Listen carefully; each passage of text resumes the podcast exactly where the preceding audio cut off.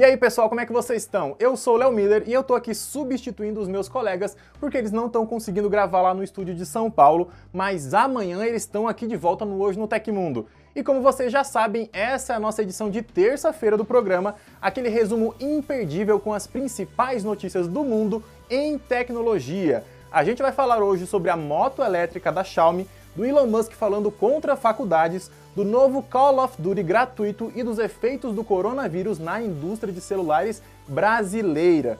Antes de saber tudo isso e muito mais detalhes, deixa já aquele seu joinha esperto e compartilha esse vídeo por aí para mais gente ficar informada. E agora vamos direto para as notícias.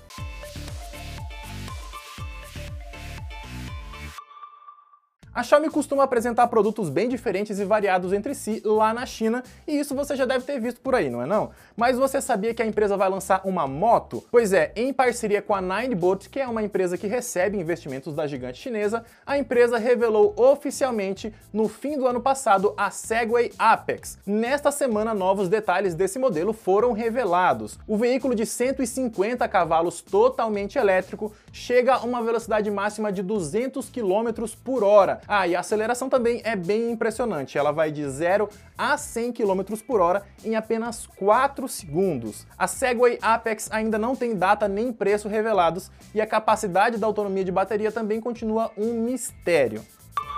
Elon Musk não é fã de faculdades e ele já deixou isso bem claro. Durante uma entrevista no evento Satellite 2020 nos Estados Unidos, o CEO da Tesla e da SpaceX comentou sobre a situação atual do ensino superior em geral. Para ele, a faculdade é só para diversão e não para aprender coisas. Segundo Musk, o curso é só para você provar para si mesmo que consegue fazer algumas tarefas e mostrar que é capaz de trabalhar duro em alguma coisa específica. Ele até chegou a questionar se o famoso escritor William Shakespeare, por exemplo, teria ido para a faculdade para virar um escritor famoso e de respeito, respondendo que ele provavelmente não teria feito nada disso. O próprio Musk tem uma graduação na Universidade da Pensilvânia em Física e outra na Wharton School of Business em Economia, mas vários CEOs famosos pularam fora do curso superior e resolveram se dedicar aos negócios, incluindo Mark Zuckerberg, Steve Jobs e Bill Gates. A venda da Oi, que ainda não aconteceu, pode prejudicar as metas da Agência Nacional de Telecomunicações, a Anatel. A informação é do site Telesíntese, a partir da declaração do próprio presidente da agência, Leonardo de Moraes. O problema está no cumprimento do Plano Geral de Metas de Universalização 4 ou PGMU 4. Ele estabeleceu um mínimo de antenas 4G que devem ser instaladas por empresas que têm concessões de telefonia fixa até 2023. Até aí tudo bem, é uma forma de forçar o desenvolvimento dessa conexão móvel aqui no nosso país. O problema é que esse plano liga uma obrigação de contrato privado de telefonia ao de uma concessão pública, que é o de telefonia fixa, e a venda da Oi deve ser fragmentada, ou seja, alguma empresa pode levar para casa só a divisão de celular, enquanto o espectro e a telefonia fixa podem ficar com a Oi ou com outra empresa que comprar o restante. A concorrente Vivo é a principal candidata na aquisição da Oi, mas não tivemos novidades sobre a compra da empresa nesses últimos meses.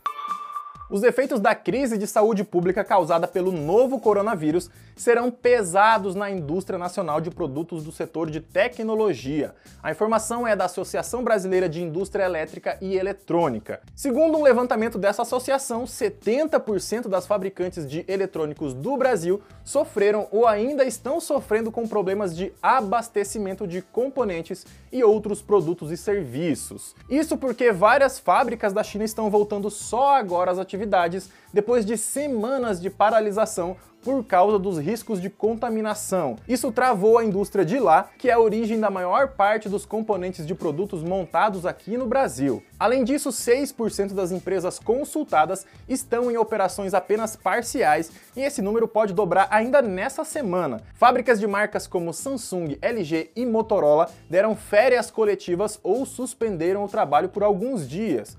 Caso a situação se mantenha por mais de um mês, as companhias afirmam que isso deve resultar na demora na entrega de produtos para os clientes.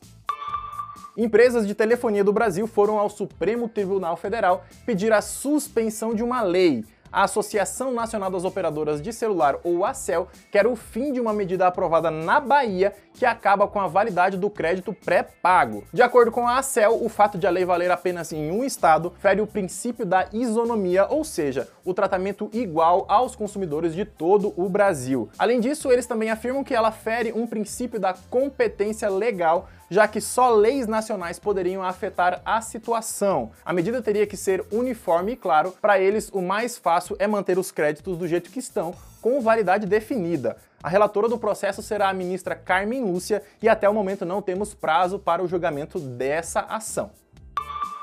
A desenvolvedora Activision lança hoje um novo Battle Royale da sua franquia mais famosa e ele se chama Call of Duty Warzone que é um jogo gratuito para baixar que chega para PC, PlayStation 4 e Xbox One.